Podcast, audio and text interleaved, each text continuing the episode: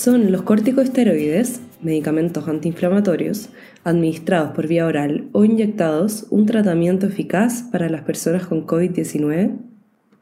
Cochrane ha producido varias revisiones para ayudar a los responsables de la toma de decisiones a responder a la pandemia de COVID-19.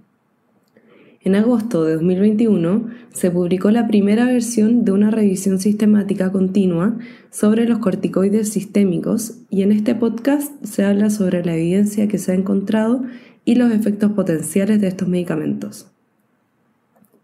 Este podcast ha sido traducido por Yasmín García y locutado por Josefina Vendersky del Centro Cochrane Iberoamericano.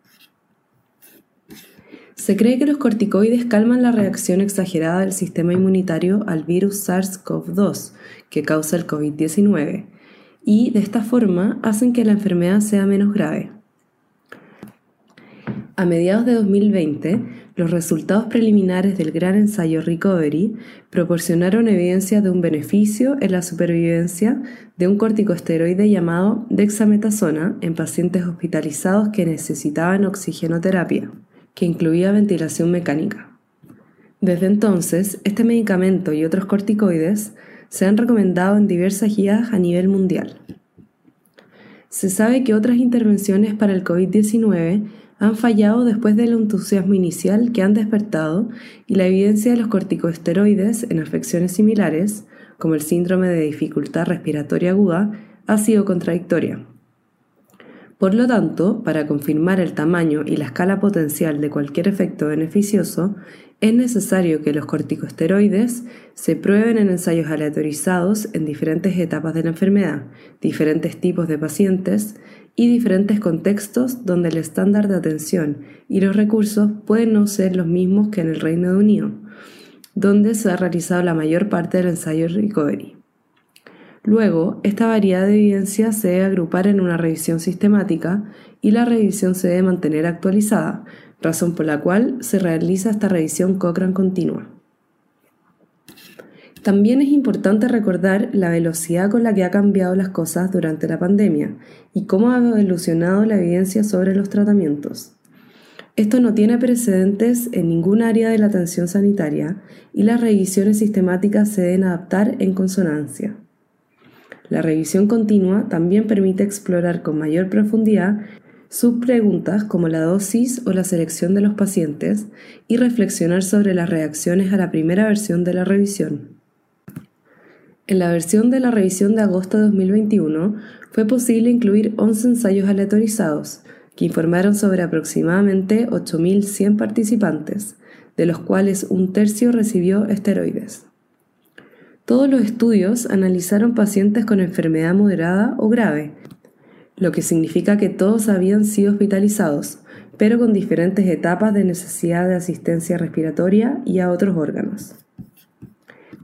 Diez ensayos compararon corticosteroides sistémicos más atención estándar con atención estándar, con un placebo administrado al grupo de atención estándar en algunos de estos ensayos. El undécimo ensayo comparó diferentes tipos de esteroides sistémicos, a saber, metilprednisolona y dexametasona. En el caso del agregado de corticosteroides sistémicos a la atención estándar, se incluyeron datos de nueve estudios con casi 8.000 participantes. Esto proporciona evidencia de certeza moderada de que los esteroides probablemente tienen un efecto pequeño sobre la mortalidad por todas las causas en los 28 días posteriores al inicio de los medicamentos, pero no se puede estar seguro acerca de los efectos sobre los días sin ventilador o la necesidad de ventilación invasiva. El ensayo que comparó metilprednisolona y dexametasona con 86 participantes, es demasiado pequeño para poder establecer conclusiones fiables sobre los efectos sobre la mortalidad o la ventilación invasiva.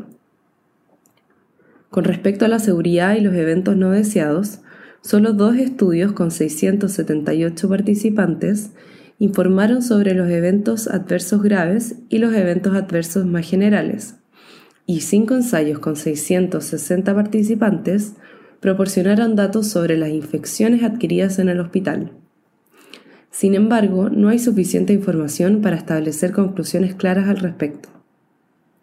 La conclusión de esta revisión es que los corticosteroides sistémicos parecen tener un efecto mínimo sobre la mortalidad a corto plazo hasta los 28 días, que es la base para su inclusión en las guías de tratamiento en todo el mundo. Sin embargo, no son una solución mágica con el poder de cambiar el curso de la pandemia. De cara al futuro, se sabe de nueve ensayos que se han completado, pero que aún no han publicado sus resultados, y de otros 42 estudios en curso. Estos estudios podrían ayudar a resolver algunas de las incertidumbres restantes y se planea actualizar la revisión cuando la evidencia acumulada permita establecer conclusiones más seguras. La revisión se puede encontrar al consultar la biblioteca Cochrane. Escriba corticosteroides para la COVID-19 en el cuadro de búsqueda y le aparecerá un enlace a la revisión.